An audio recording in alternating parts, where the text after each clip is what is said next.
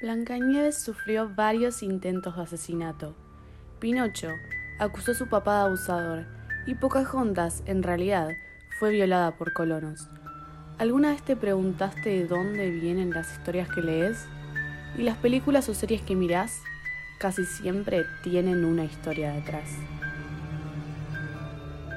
Mi nombre es Sofía Andrés y en la primera temporada de Destapando Libros todos los sábados vamos a descubrir el lado oscuro de Disney y ver que en algunos casos incluso las historias más lindas tienen un mensaje o pasado oscuro que necesita ser destapado.